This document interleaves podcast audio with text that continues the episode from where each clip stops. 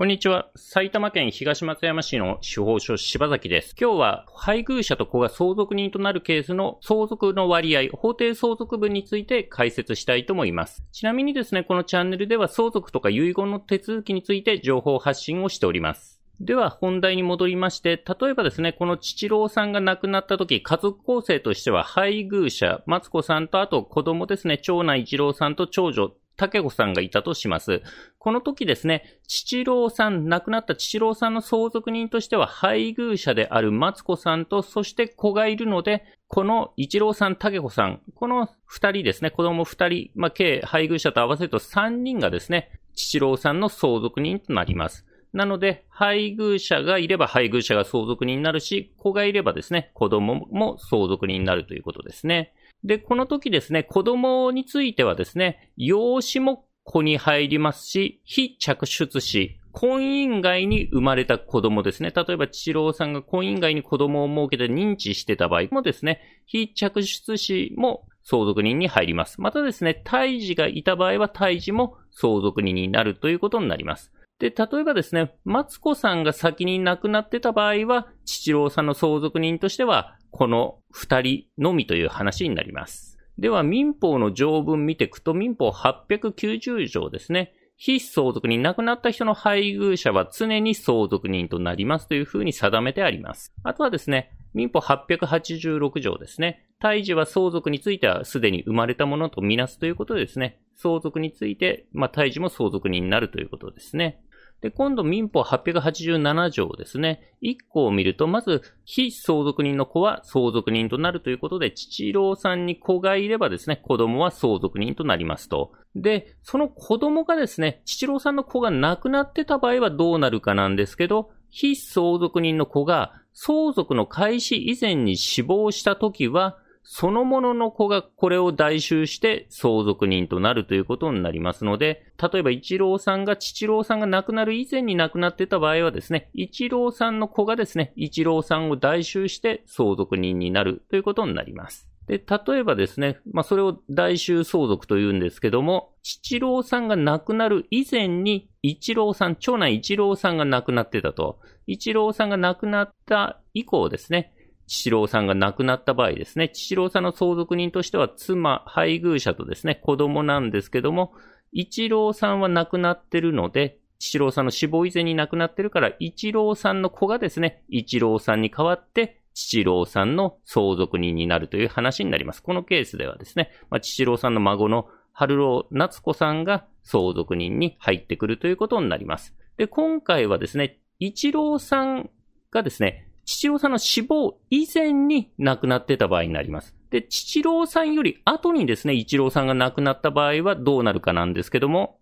父郎さんが亡くなった後にですね、一郎さんが亡くなった場合はですね、一郎さんの相続人がですね、一郎さんの立場、地位を引き継いで父郎さんの相続人に入ってくる。なので、父郎さんの遺産分割にですね、一郎さんの相続人も入ってくるという話になります。なので、一郎さんのですね、相続人、妻がいればですね、妻も相続人だし、子がいれば子が相も相続人ということなので、この亡くなる前後ですね、父郎さんと一郎さんが亡くなる前後でですね、一郎さんの妻がですね、その父郎さんの相続の遺産分割に入ってくるのかどうかというのが変わってきます。父郎さんよりですね、あとですね、父郎さんの後に一郎さんが亡くなった場合はですね、まず父郎さんの相続人としてはこう、一郎さんになると。で、その後一郎さんが亡くなってるので、一郎さんのですね、その父郎さんの相続する権利についてはですね、一郎さんの相続人に引き継がれる。まあ、妻がいれば妻で、子がいれば子も入ってくるということですね。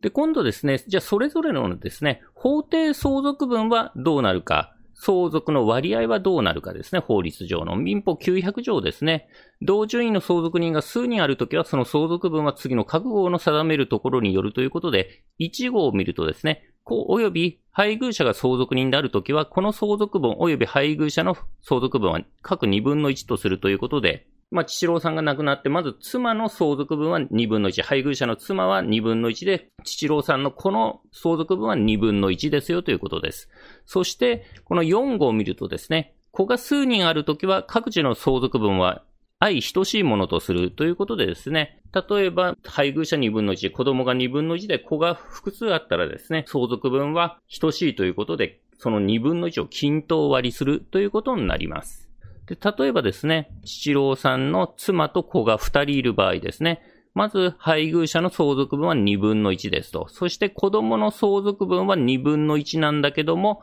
まあ、これをですね、等しく分ける。均等に分ける2分の1をということで、2人いるのでですね、半分にして1人4分の1ずつということになります。で、今度ですね、父郎さんのですね、妻、配偶者が先に亡くなってたりしていなかった場合ですね、父郎さんの相続人としては配偶者いないんで子供だけになります。で、この時はですね、父郎さんの相続分を子が複数いるから等しく分けまして、一人頭。このケースでは2分の1ずつということになります。それではですね、次、民法901条なんですけど、887条2個または3個の規定、これは大衆相続の規定によって相続人となるですね、直系貴族の相続分はその直系存続が受けるべきものであったものと同じとする。ただし、直系貴族が数人であるときは、その各自の直系存続が受けるべきであった部分について、前序の規定に従ってその相続分を定めるとあります。で、具体的にはですね、例えば、一郎さん、長男一郎さんが父郎さんの死亡以前に亡くなって大衆相続人が入ってくるケースで、まず妻がいる場合は妻が2分の1であると。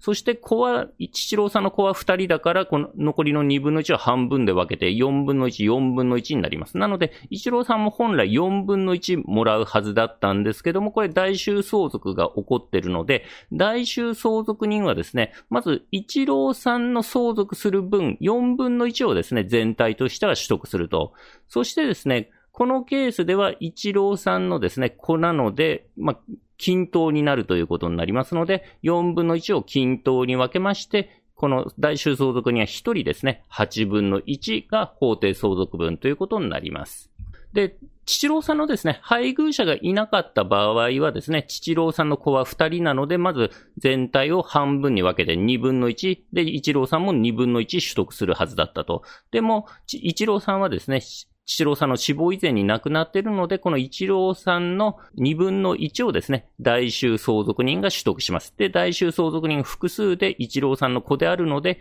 等しく分けましてですね、4分の1ずつ、一郎さんの2分の1を半、半に分けて、この大衆相続人はですね、4分の1ずつという計算になります。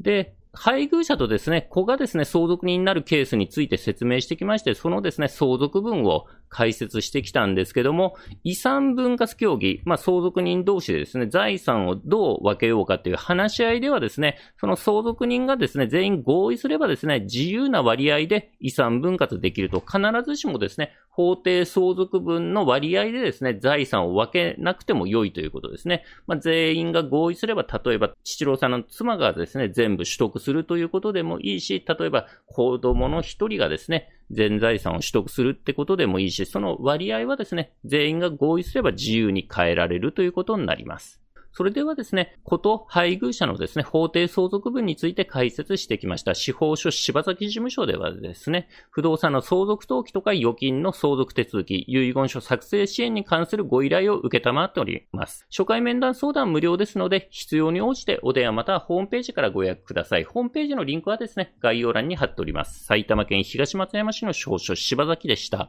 ご視聴ありがとうございました。